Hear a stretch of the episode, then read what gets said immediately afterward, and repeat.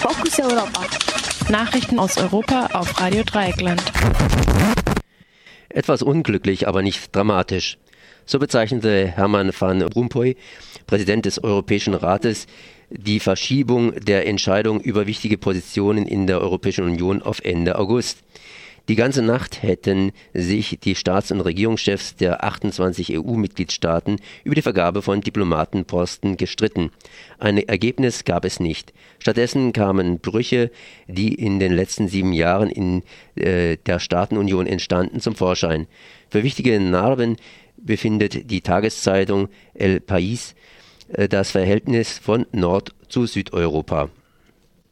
Waffenruhe in Gaza. Israels Regierung und die radikal-islamische Hamas haben sich aus humanitären Gründen für den heutigen Donnerstag auf eine Feuerpause zwischen 10 und 15 Uhr Ortszeit geeinigt. Bei der Bombardierung der israelischen Luftwaffe am frühen Donnerstagmorgen gab es erneut einen Toten und mehrere Verletzte in der Stadt Der el-Balah. Die Feuerpause erfolgt auf einen Appell des UN-Koordinators für den Nahostfriedensprozess Robert Serri.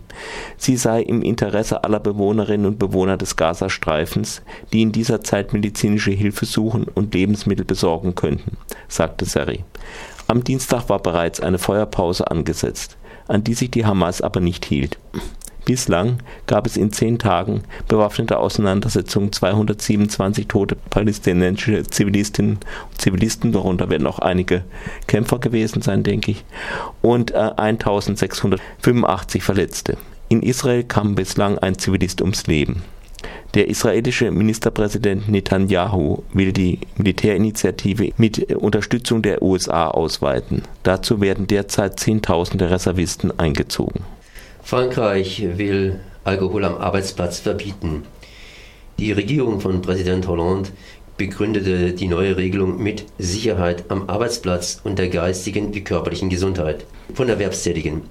Obwohl der Alkoholkonsum in Frankreich seit Jahrzehnten rückläufig ist, sterben an seinen Folgen landesweit immer noch jährlich 49.000 Menschen.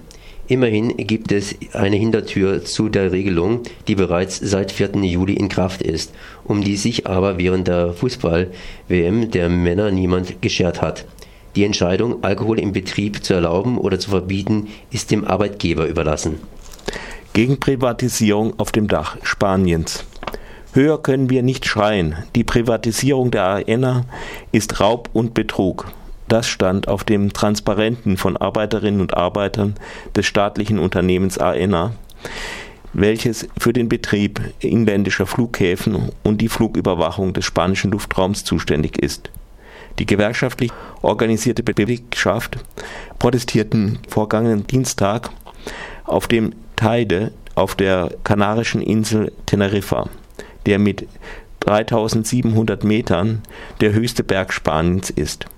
Auch in, Madrid und Malaga gab es Proteste gegen die geplante Privatisierung, die nichts als Streben nach Profit sei, so die Kritik der Anarchosyndikalisten von der Gewerkschaft CGT. Die Flughäfen gehören uns allen, nicht einigen wenigen. Das waren sie, die Fokus Europa Nachrichten vom Donnerstag, den 17. Juli 2014.